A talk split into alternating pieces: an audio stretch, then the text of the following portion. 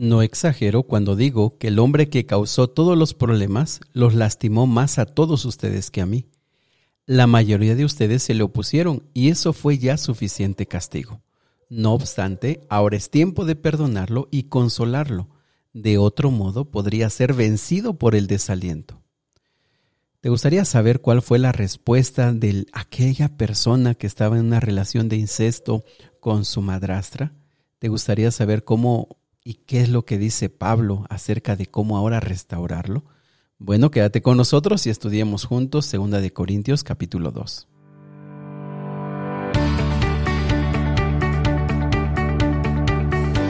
Bienvenidos amigos y amigas al plan Reavivados por su palabra. Allí en Spotify nos pueden encontrar como Momentos de Esperanza o Daniel Morales Díaz y ahí podrás encontrar todos los audios anteriores hasta Mateo capítulo 1. Te invito para que puedas repasar, para que puedas escuchar y también puedas escuchar otro punto de vista que pueda fortalecer tu fe.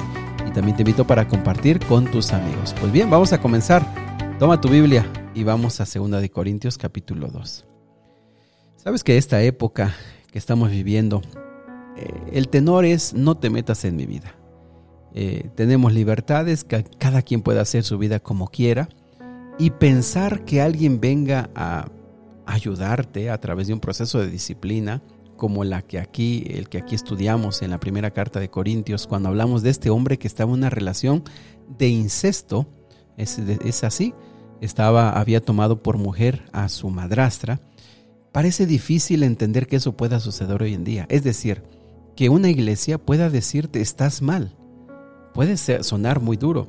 Ahora, yo solamente quiero recordarte que la Biblia da varios ejemplos de cómo entender cuando nosotros nos bautizamos. Es decir, eh, la Biblia nos ha dicho que cuando nosotros nos bautizamos entramos a ser parte de la familia de Cristo Jesús. ¿Te acuerdas? Que cuando nosotros nos bautizamos ahora somos del rebaño de Dios. Que cuando nosotros nos bautizamos, ahora somos parte del cuerpo de Cristo. Y entonces lo que aquí entendemos nosotros es que ahora somos una nueva comunidad, somos una nueva familia. Y por eso tenemos muchos privilegios espirituales, pero también la iglesia, la comunidad, tiene también sobre nosotros una opinión para alentarnos, para ayudarnos, para no dejarnos caer.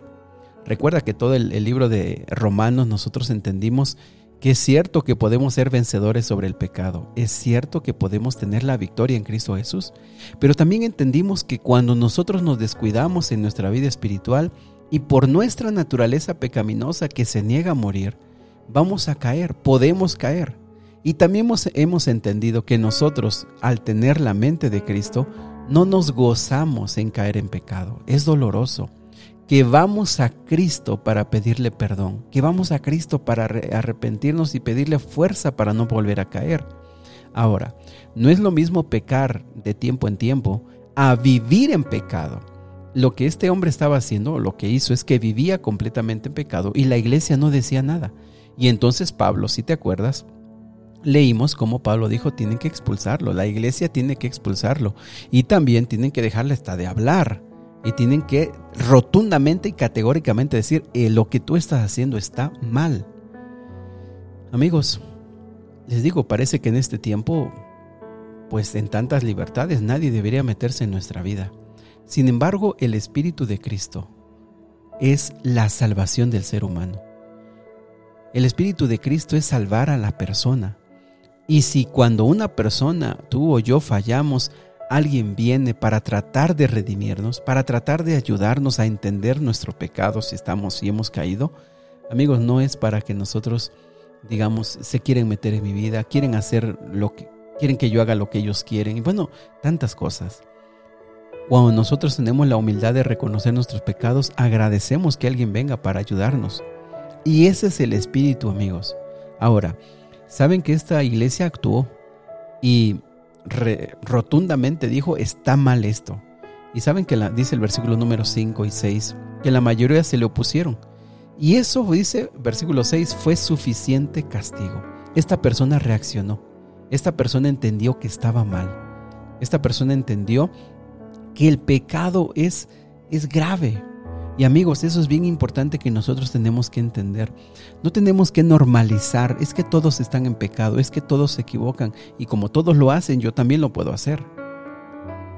Es cierto, somos débiles, pero debemos entender que el pecado trae sufrimiento, que el pecado trae dolor, que el pecado acarrea consecuencias terribles y a veces esas consecuencias no se pueden acabar en toda, en toda la vida. Claro que tenemos libertad, Pablo lo ha dicho. Estamos con Cristo porque hemos decidido amarlo. Estamos con Cristo porque hemos decidido y hemos entendido que es la mejor decisión que nosotros podemos tomar pero por supuesto que cada persona puede decidir qué hacer en su vida. Pero apreciados amigos, cuando nosotros entendemos, y principalmente yo lo he escuchado, cuando alguien viene del pecado, cuando alguien viene de adicciones, de divorcios, de problemas, de la cárcel, de la maldad, de la mentira, cuando alguien viene de todo eso y entiende cómo en Cristo Jesús hay una nueva vida, te aseguro que no quiere regresar a esa vida antigua. Amigos, Pablo aquí dice, versículo número 7, es hora de perdonarlo y consolarlo. El pecado es grave y es importante que nosotros como padres, como líderes, como personas que tenemos influencia, porque todos tenemos influencia de alguna manera, tenemos que ayudar para que no sea normal en los que nos rodean decir, es normal que yo haga esto, es pecado, es normal.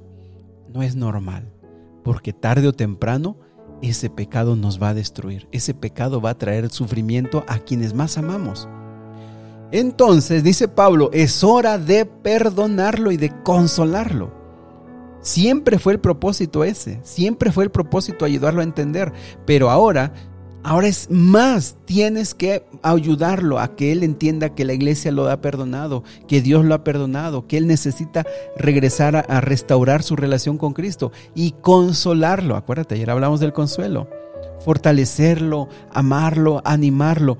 Amigos, ¿cuántas personas se les ha marcado su pecado? ¿Cuántas personas se les ha dicho estás mal?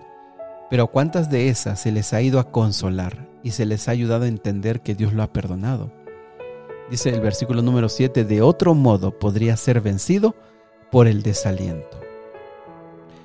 Versículo número 9, les escribí como lo, eh, como lo hice para probarlos a ver si cumplirían mis instrucciones al pie de la letra. Si ustedes perdonan a este hombre, yo también lo perdono. Cuando yo perdono lo que necesita ser perdonado, lo hago con la autoridad de Cristo en beneficio de ustedes, para que Satanás no se aproveche de nosotros, pues ya conocemos sus maquinaciones malignas.